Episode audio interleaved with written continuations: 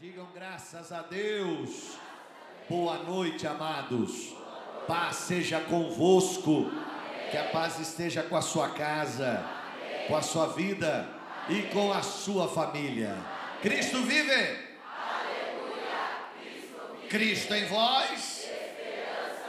Aleluia. Abençoa essa pessoa ao seu lado aí, vira para ele ou para ela. Diz aí, Deus te abençoe, meu irmão. Glória a Deus mês do reconhecimento de Deus. Amém? Podeis assentar, irmãos. Numa sexta-feira como essa, muita gente, ali pela meia-noite, vai procurar lugares escondidos ou encruzilhadas para fazer trabalhos espirituais, muitos deles para prejudicar alguém. Sexta-feira, por seu sexto dia. Sexto dia é o número seis, dia do homem, ou o número do homem. Então é o dia mais usado para pessoas que fazem esses tipos de trabalhos, é a sexta-feira, e geralmente à meia-noite. É a hora que eles vão agir, fazer trabalhos em cruzilhadas, em cachoeira e fazer um monte de coisa. Então, como cristão, eles vão e eles fazem o melhor que eles podem para adorar o, o Espírito que eles acreditam. Você, como cristão, adore a Deus, mas adore em espírito e em verdade. O culto não é apenas vir. Aí, se você apenas vir ao culto e não fizer nada, você está indo a um teatro. Você não precisa fazer nada. Agora, no culto, você adora a Deus você dá o seu melhor. E quando você adora, você atrai a presença de Deus. Então no culto, não fique parado, não fique apenas, ah, eu estou aqui, já está bom. Não, você tem que dar o seu melhor. É no que apresenteis os vossos corpos em sacrifício vivo, santo e agradável a Deus, que é o vosso culto racional. Satanás ele tem roubado das pessoas a adoração, de adorar a Deus de verdade, de fazer o melhor para Deus. Então, quando você vir ao culto, seu primeiro objetivo seja: eu vou adorar ao meu Deus. Hoje eu vou dar o meu melhor. É para levantar a mão, eu vou levantar a mão, mas não aquela mão que não me custa nada, não aquela levantada de mão que o corpo vai sentir vontade, com desafio, com vontade de buscar a Deus, é para dar glória, vou dar o melhor glória. Eu estou fazendo isso para adorar ao meu Deus. Você está me entendendo o que eu estou falando? Dá um glória. Simone Serafim, está aí a Simone? Simone Serafim? Não está? Mas eu vou ler. Meu testemunho é sobre um livramento Após passar por várias consultas médicas, o, os médicos suspeitavam que eu estivesse com uma doença chamada endometriose. Participei da campanha, pedi orações para o bispo André e após a realização de outros exames, o resultado foi negativo para a doença, para a honra e glória do nome de Jesus. Irmã Simone Serafim. Sara Cristina, essa está aí, a Sara está lá atrás. Vem através desse testemunho, de testemunhar as portas que Deus abriu, é, ou a porta que Deus abriu. No início da campanha das portas abertas, após dois dias de campanha, Deus me abriu as portas de um emprego. Obrigado pelas orações. Glória a Deus, minha querida. Parabéns. Talita, essa aqui acho que deram já terça, não foi, Tiago? Não sei quando foi. Talita. Se você tiver aí, esse é o testemunho. Minha vida é um testemunho, mas hoje eu venho contar sobre uma libertação. Desde os meus 10 anos eu pedia livramento para minha mãe, que era dependente química. Ah, há três anos atrás a gente foi até embora para o Rio de Janeiro e lá, graças a Deus, é, a nossa ida para lá, Deus acabou livrando ela da dependência química. Porém, ela caiu no vício da bebida. Mas, ah, mas há seis meses a, atrás participamos de, do, do jejum e novamente Deus entrou e libertou ela. Hoje eu e minha família servimos ao Senhor Jesus. Glória a Deus. Dá para aplaudir Jesus por esses três testemunhos. Diga aleluia. Diga glória a Deus. Abrindo as portas pela fé. Vamos ler primeiro, segundo, segundo Reis, capítulo 4, versículo 20. Vamos lá. E ele o tomou, o filho, o menino, e o levou à sua mãe. E esse menino esteve sobre seus joelhos até o meio-dia. Que hora? Meio que hora? Meio-dia. Meio e ao meio-dia o menino morreu. A bênção chega no meio do caminho. Quando você começa a fazer algo para Deus, a bênção pode ter certeza, vai ter o início e no meio do caminho ela chega. Mas também é no meio do caminho que o diabo se levanta para atrapalhar a sua fé em Deus. Então escute: Satanás trabalha para você não terminar nada que você começa. Dá uma olhadinha na sua vida. Como é que é a sua vida? Será que você vai até o final de projetos? Será que você termina coisas que você começa? Ou você começa e nunca termina? Como é a sua vida? Você inicia e vai até o fim? Ou sempre você para no meio? Sempre você vai até uma parte e desiste? Como é? Se é assim, Satanás está agindo no meio para atrapalhar seus projetos, para atrapalhar a sua vida e tirar você da presença de Deus. Escute bem isso é, no meio do caminho, o diabo trabalha para fazer você desistir. Então, cuidado, não relaxe no tempo da guerra. diga isso, não relaxe no tempo da guerra. A Bíblia diz que Davi relaxou no tempo da guerra. Eles iam ter uma guerra contra uma cidade. E Davi disse: Bom, eu estou muito afim de ir, vou ficar descansando. Vai vocês para a guerra. Todo mundo na guerra e Davi no palácio. Davi se acostumou com a vida boa do palácio. E a Bíblia diz que ele relaxou e ele não foi para a guerra. E por ele ter relaxado, ele trouxe um grande problema para a sua vida. Então não relaxe no tempo da guerra. Ou tá tudo bem, melhorei, passou o problema, a enfermidade foi embora, agora eu vou relaxar. Não relaxe. Em tempo de guerra, nunca pare de lutar. Continue com, com o escudo levantado porque senão virá outros momentos e poderão vir piores. Então, escudo levantado, não abaixe a guarda, vá em frente, firme com o Senhor Jesus. Dá um glória a Deus bem forte. O texto fala de um menino que morreu no colo da sua mãe. Então vamos entender a mensagem. Agora, a partir do versículo 3, né, versículo 8, melhor. Versículo 8 ao versículo 10. Lê lá. E eles lhe disseram, é, não, é o 4, né? O 4 mesmo, segundo Reis 4, 8. Você está no 4, 8. Tchan, tchan, tchan, tchan. Aí, 4, 8. E sucedeu também um dia que indo Eliseu a Sunem, quem morava em Sunem eram sunamitas.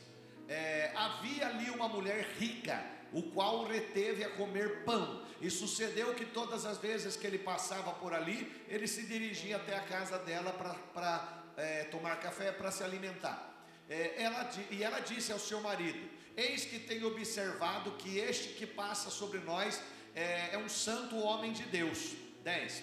Façamos-lhe, pois, um pequeno quarto junto ao muro. Aqui está falando em cima. O pequeno quarto seria? Por favor, vai lá. Hein? Pequeno quarto em cima e ali ponhamos uma cama, uma mesa, uma cadeira, um candeeiro, e há de ser que vindo ele a nós, para ali se, se retirará. Dá um glória a Deus bem forte. Irmãos, aqui é uma mensagem que eu já preguei muito, vou pregar e a palavra de Deus ela se renova. Então, o que aconteceu aqui? É, o profeta, o profeta Eliseu, ele estava começando a sua sucessão de Elias. Eu já preguei sobre isso. Você suceder uma pessoa que é menos que você é fácil, porque tudo que você fizer aparece. Mas você suceder alguém que é melhor do que você é um problema. Né? Então Elias era aquele profeta que Deus usou poderosamente. Elias orava e o fogo descia. Tem gente que prega até que Elias era o profeta de fogo, porque Elias pregava e o fogo de Deus descia. Agora, Elias tinha subido ao céu é, em um redemoinho e ficou Eliseu como seu sucessor. Então, como qualquer pessoa experiente, ele fez o que? Ele começou a visitar cidades. Por quê? Porque se ele se acomodasse na casa dele e não fizesse nada, ele não seria conhecido e não teria controle do seu ministério como profeta. Então, ele começa a visitar cidades. E aí, a Bíblia diz que ele também visitou a cidade de Sunem. Quando ele chegou na cidade, na, naquela cidade chamada Sunem, a Bíblia diz que uma mulher é, ouvia as suas reuniões, participava das suas reuniões. Aí um dia ela disse para o seu marido assim: Olha, esse homem que passa aí, ele é um santo homem de Deus. Será que eu posso convidar ele para vir tomar café aqui na nossa casa? E o marido falou: Claro, traz ele aqui, tal, e trouxe. Aí ela disse assim: Olha, quando o senhor vier até essa cidade, Todas as vezes que o senhor vier, o senhor pode vir aqui almoçar, tomar café e jantar. Então, toda vez que o profeta ia até a, até a cidade, ele passava na casa desta mulher e era muito bem recebido. E essa mulher, ela vendo a situação, ela pensou assim: bom, eu vou fazer algo mais. Então ela falou para o marido assim: será que a gente não pode fazer um sobradinho? Será que a gente não pode fazer uma, um quarto em cima da nossa casa? Porque esse homem que vem aí, ele é um santo homem de Deus. Se a gente colocar o quarto de Deus em cima da nossa casa, Está entendendo o mistério? Se a gente colocar o quarto de Deus em cima da nossa casa, a bênção virá de cima nós vamos ter a bênção de Deus sobre a nossa casa, a bênção virá de cima. Pode fazer? E aí o marido falou: Pode. Agora, irmãos, esse quarto apareceu do nada lá? Sim ou não? Não. Ela teve que fazer gastos, ela teve que fazer investimentos. Ela gastou para fazer aquele quarto, ela teve que arrumar um pedreiro, ela teve que arrumar construtores, o quarto ia ser em cima, então tinha que fazer algo forte, não tinha laje na época, então eles tinham que fazer com, com madeiras boas para não afundar. Então, ela gastou, mas aquilo que ela fez, ela estava fazendo um investimento na obra de Deus. O quê? O investimento. E quando você investe na obra de Deus, Deus ele te devolve aquilo em bênção para a sua vida. Você cuida das coisas de Deus, Deus cuida das suas. Isso é, é fato, irmão. Você cuida das coisas de Deus, Deus cuida das suas. O único lugar, é interessante isso, quando Deus fala sobre honrar a Ele, honrai ao Senhor com a sua renda. O que Deus está dizendo? Que Ele quer que você honre com o seu dinheiro, com aquilo que você tem. Por quê? Porque o único, o único Deus que Jesus coloca como Senhor, no nível de Deus, ele diz: vocês não podem servir a Deus e a mamon, isso é, as riquezas. Jesus coloca no mesmo nível de Deus, não pode servir a Deus e a mamon. Por que, que Jesus fala isso? As, as riquezas é um Deus? Não. Ela é algo que as pessoas transformam em Deus. A Bíblia diz: o amor ao dinheiro é a raiz de toda fonte de males. Não é o dinheiro que é uma raiz de, male, de males, mas é o amor ao dinheiro. Você ter dinheiro é bom, sim ou não? Como é que você comprou essa roupa que está no seu corpo? Se você não ganhou de presente, você comprou com. Como é que você pôs arroz e feijão na mesa da sua casa hoje? O dinheiro é ruim? Se ele te põe, se ele, se ele te põe comida na mesa, se ele te dá é, condições de você criar seus filhos, o dinheiro é ruim? Não. Então não é o dinheiro que é ruim, é o amor ao dinheiro. Que as pessoas se pegam e começam a fazer daquilo o seu Deus. É meu, é meu, é meu, é meu. Então Deus diz assim: me honre com o seu dinheiro. Deposite aquilo que é meu na minha presença. Deposite aquilo que é meu através de dízimos e ofertas, apresente diante de mim e me adore. Então essa mulher, ela estava fazendo algo, olha que ela não era convertida porque não tinha Espírito Santo, mas ela estava fazendo algo pela obra de Deus, porque o profeta ia até Sunem para pregar a palavra de Deus. Então quando ela se preocupa em fazer uma casa, para um quarto, para cuidar do profeta que ia lá fazer a obra de Deus, então ela estava cuidando das coisas de Deus. Dá um aleluia bem forte. O que, que você está nervoso, irmão? O que aconteceu? Hã? Você está nervoso? Irmão, achei que, ele achei que ele ia atacar a coisa na sua cabeça aí, ó. Ainda bem que eu olhei e segurei ele. Vocês estão me ouvindo bem? Deve estar acontecendo alguma coisa, por isso que eles estão mexendo aí. Quem está me ouvindo, dá um aleluia bem forte. Então o profeta chegou lá e foi lá. Imagina um quarto novinho, cama nova, colchão de mola, belezinha, top, né? Legal, né? Televisão lá de, plá, de plasma, não, não é de plasma, hoje o que, que é mesmo? É LED, né? Televisão de LED, tudo bonitinho, cama boa, tal, comida na mesa, quarto legal, ar condicionado e coisa e tal. O profeta deitou, chamou Gease e falou assim: Gease, poxa, essa mulher está tratando a gente tão bem. Olha o que Deus faz, hein? Olha o que Deus faz. Deus colocou um incômodo no coração do profeta em fazer bem por ela. Está me entendendo? Quando você lê, você passa por cima. Deus colocou um incômodo no coração do profeta em fazer bem para ela, porque ela fez bem para a obra de Deus. Irmãos, o altar nunca tira, o altar devolve. Quando você entrega no altar aquilo que é de Deus, Deus devolve isso com bênção na sua vida. Não que você faça apenas eu dou, Deus tem que me dar, não, mas eu dou com alegria e Deus vai cumprir a parte dele, porque Deus é fiel para isso. E aí lá vem a sunamita, ela entra lá e o profeta diz para ela: Viu, sabe o que, é que, eu, que eu fale alguma coisa para o rei? Que o profeta tinha acesso ao rei. Você não quer que eu fale alguma coisa para o rei? Você não quer que eu fale alguma coisa ao, ao, ao chefe do exército? Aí ela disse: Não, mas tudo bem, eu sou feliz. O que, que ela disse? Então escute um pouquinho, irmão. Quem olha para o que quem olha para o que não falta ou melhor, para o que falta, não consegue perceber o que tem. Repete essa frase. Quem olha para o que falta, não consegue perceber o que tem. Tu está me entendendo? A pessoa começa a olhar só para o que falta. Ela disse: Não, está tudo bem, eu sou feliz. Então aprenda uma coisa: olha, olha como, como Jesus faz. Jesus estava no lugar pregando, 10 mil pessoas assistindo. Ele, ele diz para, para os seus discípulos: Vamos dar comida para essa gente. Aí os discípulos olham para ele, alguém aparece lá e diz: Senhor, a única coisa que a gente tem é cinco pães e dois peixes. Se ele olhasse para o que tem, ele não iria receber, o próprio Jesus não iria perceber aquilo que ele poderia receber. Ah, mas eu tenho falta, eu tenho falta, eu estou com falta. Cinco pães e dois peixes não dá para toda essa gente. Mas Jesus pega aqueles cinco pães e dois peixes, e ao, e ao invés de dizer vai faltar, ele apresenta a Deus e diz: O Senhor pode multiplicar.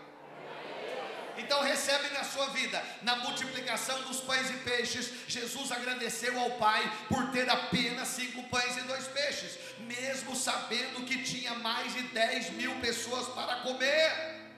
Quando eu sou grato por aquilo que está na minha mão, Deus traz aquilo que está faltando através da unção da multiplicação. Olha que eu, eu, vou repetir para você gravar. Quando eu sou grato por aquilo que está na minha mão, Deus traz aquilo que está faltando através da unção da multiplicação. Comece a olhar para aquilo que você tem como algo que já está ali, e Deus vai multiplicar aquilo que está na sua mão. Deus vai usar aquilo que está na sua casa. Quem está me entendendo, dá glória a Deus. O que hoje é pouco, acho que vocês estão mexendo aí, está ficando pior. O que hoje é pouco, agora piorou. Deus chama de começo. Olha, grava isso aí. O que hoje é pouco, Deus chama de começo. Deus vai multiplicar. Estou pregando para a igreja errada. Acho que vou tentar de novo. O que hoje é pouco, Deus chama de começo. Deus vai multiplicar como fez usando o profeta Elias, através da bênção dele, a viúva só tinha um pouquinho de azeite, mas Deus usou um pouquinho de azeite para encher a casa dela de azeite. Vamos lá, eu vou, eu vou, vou, vou repetir. O que hoje é pouco, Deus chama de começo. Quando você olha para uma semente de laranja, você vê apenas a semente olhando o olho normal, mas através do olho espiritual, você vê um pé de laranja que deu muitas laranjas. Recebe na sua vida quando quando o que você tem hoje é pouco, Deus chama de começo, ele vai multiplicar, como ele fez através do profeta Eliseu para multiplicar o azeite da viúva. Dá um aleluia bem forte. Repete comigo: Deus, não usa o que falta, Deus usa o que já temos. Eu vou tentar de novo, só os vivos, vai lá. Deus, Deus não usa o que falta, Deus usa, usa o que já temos. Para Jesus, bate palma e dá glória a Deus. Aleluia! Aí a mulher então diz: Não, eu sou feliz. Tá tudo bem, eu tenho, tenho, tenho, tá tudo bem, graças a Deus. E ela sai. Quando a, quando a sunamita sai, o profeta chama o, o, o que ajudava ele ali, o, o, o Gease, que sempre estava com ele ajudando ele, chama Gease e diz: Gease, o que, que a gente vai fazer, hein? Ajudar essa mulher. Olha como Deus estava incomodando ele.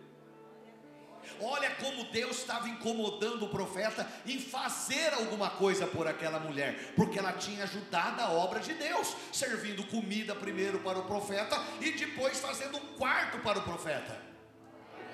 Deus falou: Eu vou, eu vou abençoar essa mulher. E Deus começa a incomodar. Aí Gease deu uma olhadinha, falou: Olha, você percebeu que ela não tem filhos?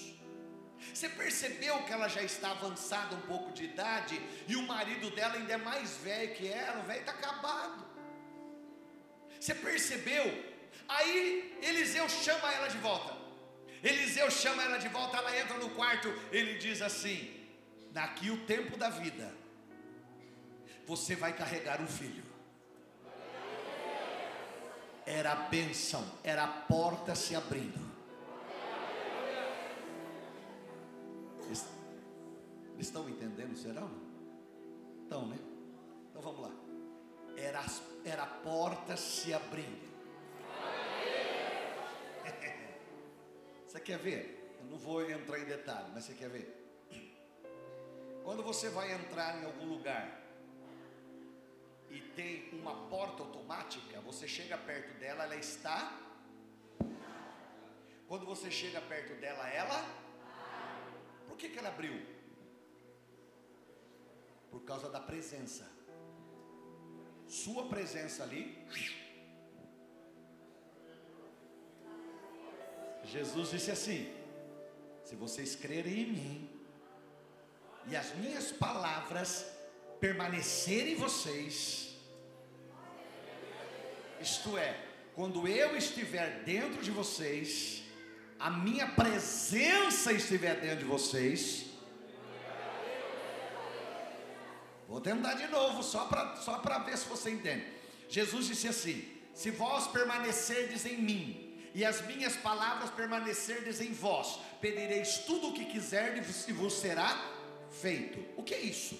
Jesus estava dizendo: as portas estão fechadas, mas a minha presença está dentro de vocês. Quando você chegar perto, vai ser como uma porta automática. Uh.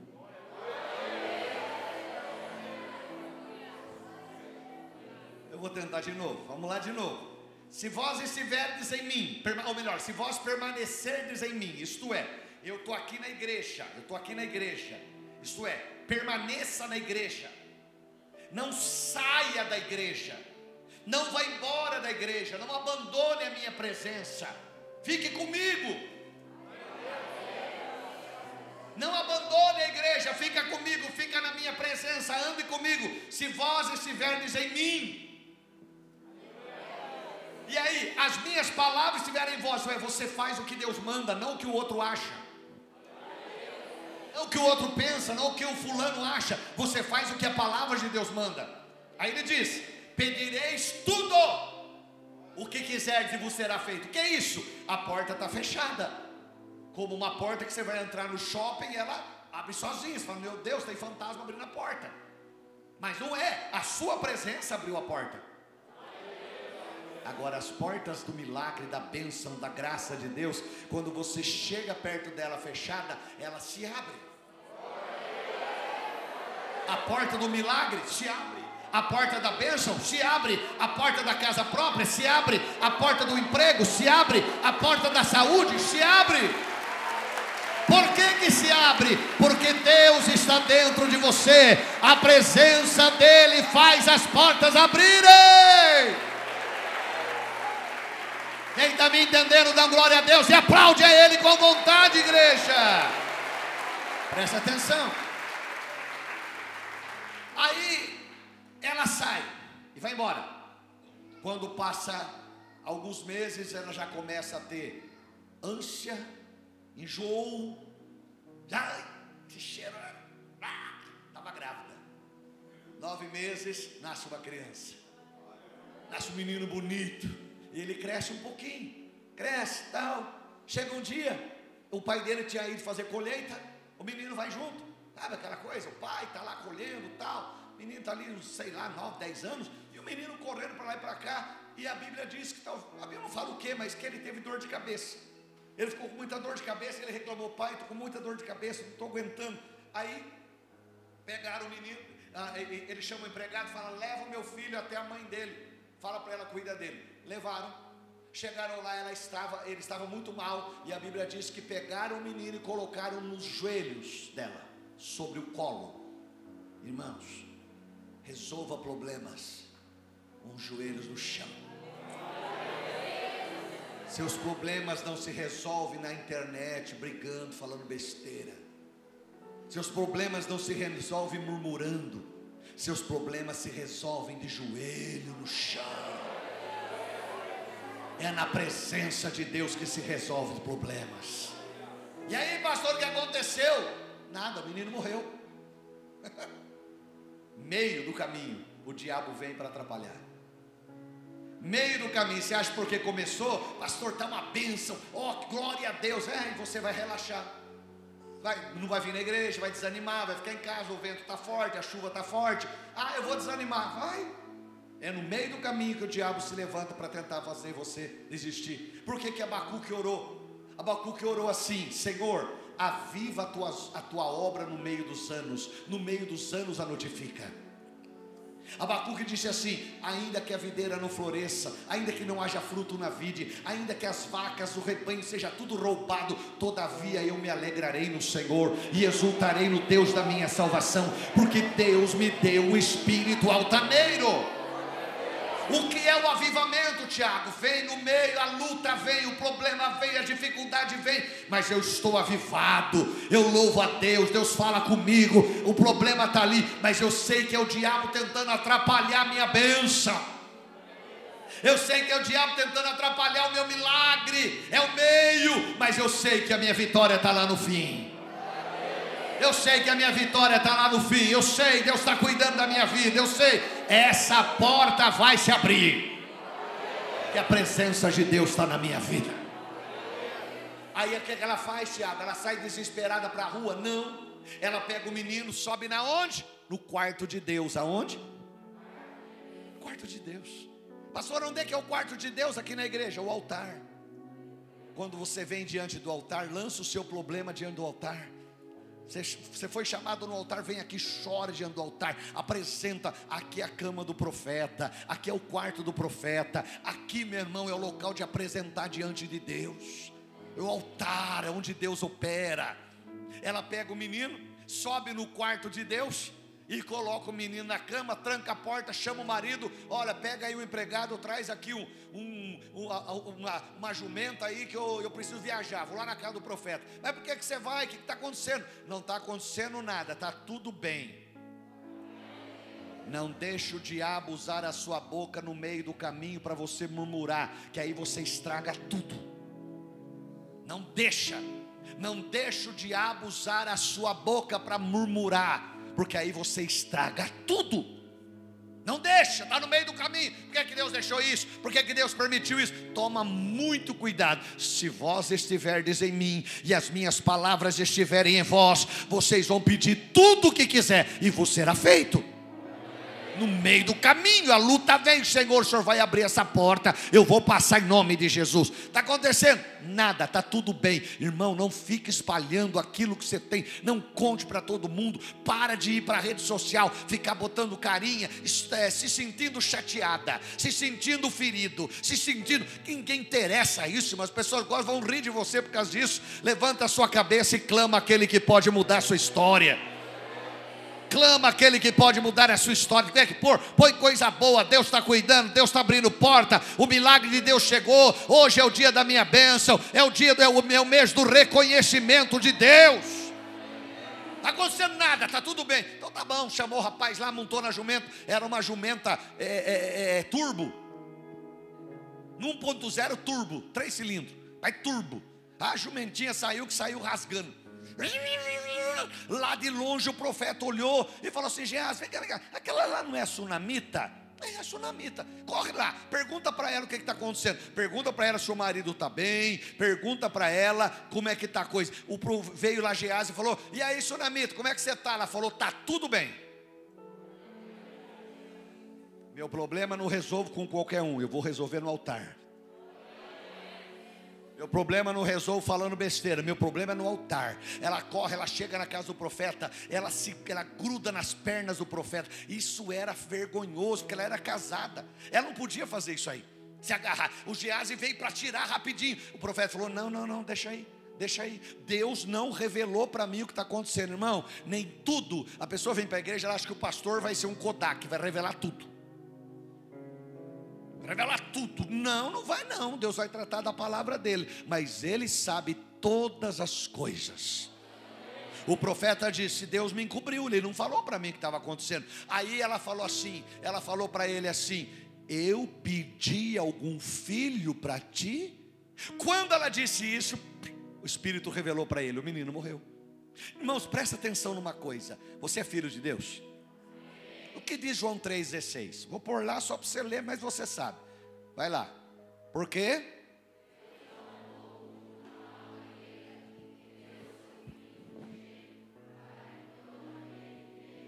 Não pereça. Mas, irmãos, sabe o que a gente aprende aí? Deus não tem filhos prediletos. Deus ama a todos igualmente. Presta atenção. Eu sou de um tempo, e uma parte aqui não tão grande, mas acho que uma parte grande sim.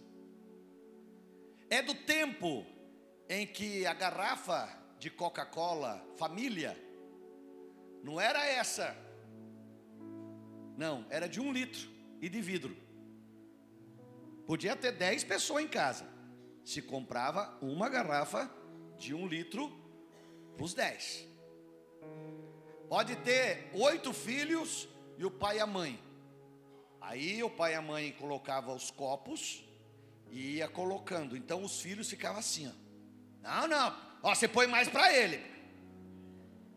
Estou errado? Ah, não, tá, tem, tem um pouquinho mais para ele aí. Pode pôr um pouquinho mais para mim aqui. E ficava ali medindo com o dedo assim, para não passar. Porque todos queriam ter iguais, porque os filhos entendem que para o pai e a mãe não tem filho predileto. Se você entende isso na sua vida espiritual, e Deus, e você sabe que Deus fez algo para alguém, Deus tem abençoado a vida de alguém, e você sendo filho de Deus, você sendo fiel a Deus, você vai chegar em Deus e falar: Deus, eu quero também. Você não vai ter inveja, você não vai ter ciúmes, mas você entende que o seu pai ama você igual aquele que ele já deu. Você vai entender que o seu papai vê você da mesma maneira que ele vê o outro. Deu para o outro? Deus. E aí? O senhor pôs um pouquinho mais para ele, põe no meu também. Intimidade com Deus. Dá um aleluia bem forte. Entenda. O profeta fala para Gease: pega o meu, o meu bordão, meu cajado, vai na frente, não fala nada com ninguém. Se alguém fala, ô oh, Gease, vira a cara. Aí, pastor, que sem educação, irmão, quando você tem um objetivo, para de querer dar satisfação para todo mundo. Não interessa. Cuida da sua vida e ele que cuida dele. Bola para frente. Tem gente que Deus tirou da sua vida e você está tentando trazer de volta. Não é para trazer, está te dando problema. Atrapalhou sua vida, perturbou você, te entristeceu, te chateou. Deixa para lá, Deus tirou, aleluia, bola para frente. Tem gente que não é para ficar junto, tem gente que é para ficar longe. Mas você está insistindo em trazer de volta. Amanhã você vai chorar de novo. Aí não vem reclamar. Tu está me entendendo? Giase, vai em frente. Se alguém gritar seu nome, não nem olhe, passa reto, vai embora. Seja Giase chatão, vai embora.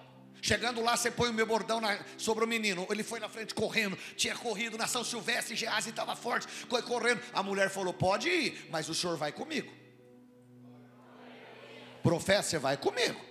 Aí ele pegou as coisas, estava indo, Gease na frente, Gease foi lá na casa, o menino estava morto na cama, ele coloca o bordão, nada, ele volta correndo, fala assim: Olha, profeta, não aconteceu nada, o menino está morto, não tem problema, deixa que eu vou lá. Chega lá, ele deixa Gease, deixa a mãe lá embaixo, sobe no quarto de Deus.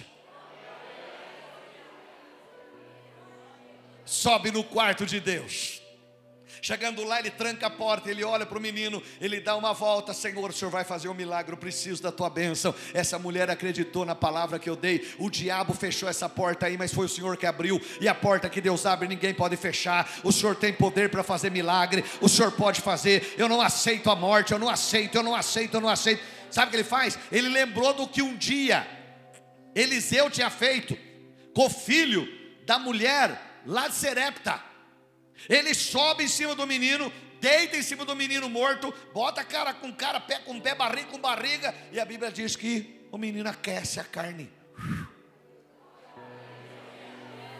Ele levanta, dá uma volta de novo, Senhor, eu não aceito, eu não aceito essa morte, eu não aceito, eu não aceito. Essa mulher me abençoou, essa mulher cuidou da sua obra, Deus, eu não aceito a morte, eu não aceito, eu não aceito. Ele deita de novo em cima do menino, cara com cara, boca com boca, pé com pé, barriga com barriga, e o menino espirra sete vezes: Hati!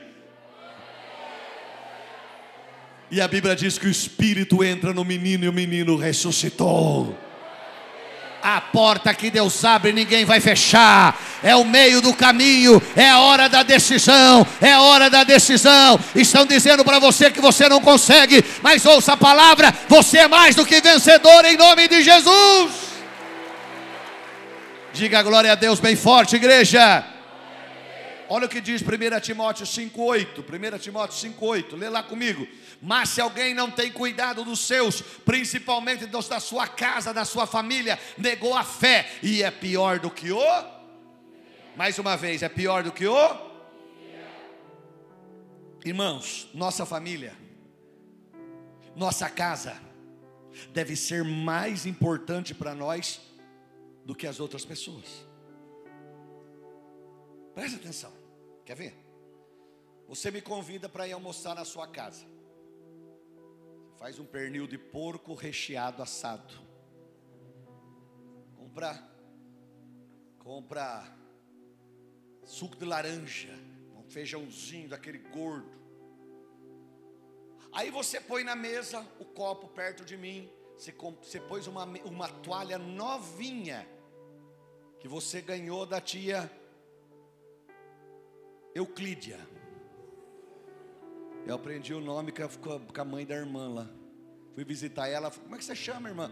Euclídia. Eu falei, nossa, é diferente. Então a, a sua irmã Euclídia te deu. Novinha, bonita, branquinha, com desenho de rosa, bonita, tá lá top. Tudo copo legal. E aí eu tô comendo e de repente eu pá, bato no copo e cai tudo. Sabe aquele, aquele suco que só de olhar para ele já mancha a boca? Imagina a mesa. O que, é que você faz? Não, pastor, deixa para lá, isso mesmo. manchou tudo. A, mesa, a, a toalha branca já está amarela inteira. Pastor, deixa para lá, não esquenta a cabeça não, tá tudo bem, pastor. Esquenta a cabeça, fala, peraí, peraí, peraí. Vai lá, pega um, pode, pode comer, pastor. Que, que é isso? Deixa para lá. Legal. E se o seu filho fizesse o mesmo?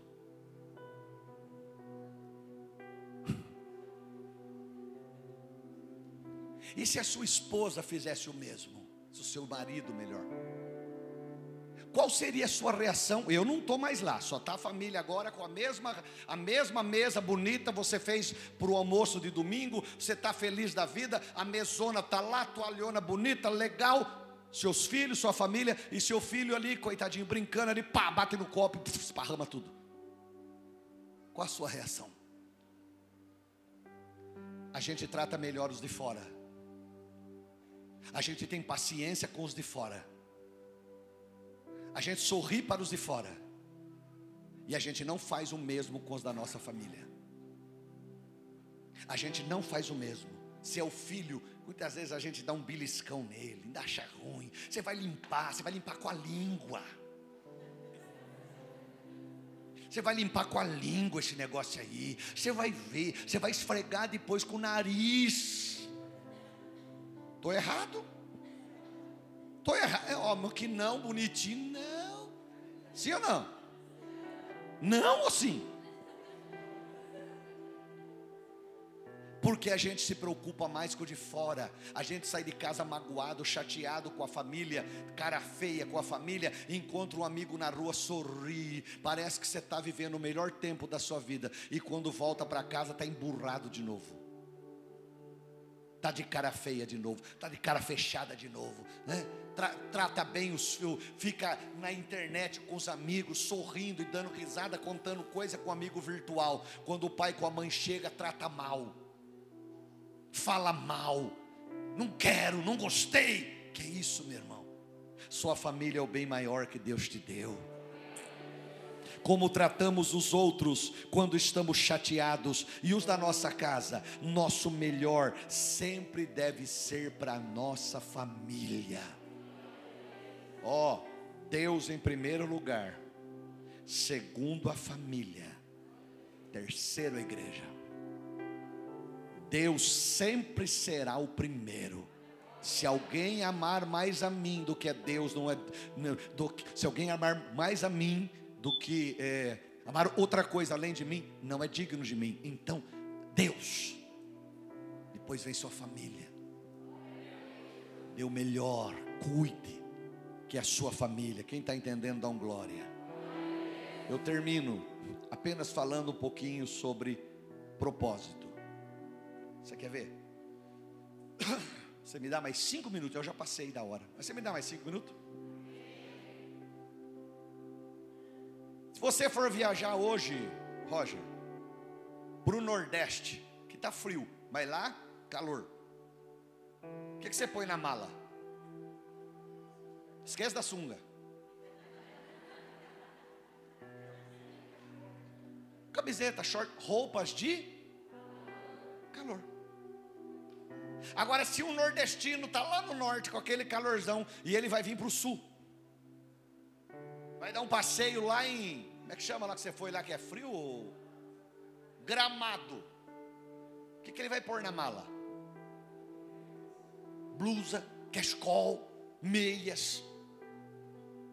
Por quê? Porque ele vai para um lugar que está. Então entenda: o que está na mala fala sobre o destino. Repete isso: o que está na mala fala sobre o destino. Pastor, o que Deus está fazendo hoje na minha vida? Ele está preparando a sua mala. Eu vou tentar de novo. Pastor, o que, que Deus está fazendo hoje na minha vida? Recebe, Ele está preparando a sua mala. Aí você pensa assim: ah, Deus está atrasando comigo. Não, Ele não atrasa. Deus faz tudo no momento certo. Ele esperou, ele trabalhou 30 anos da vida de Jesus para usar Jesus três anos. Ele trabalhou três anos da vida de Filipe, para usar Filipe, três meses. Ele trabalhou 80 anos da vida de Moisés, para usar Moisés, 40. O tempo de Deus é diferente do nosso. Deus está trabalhando na sua mochila.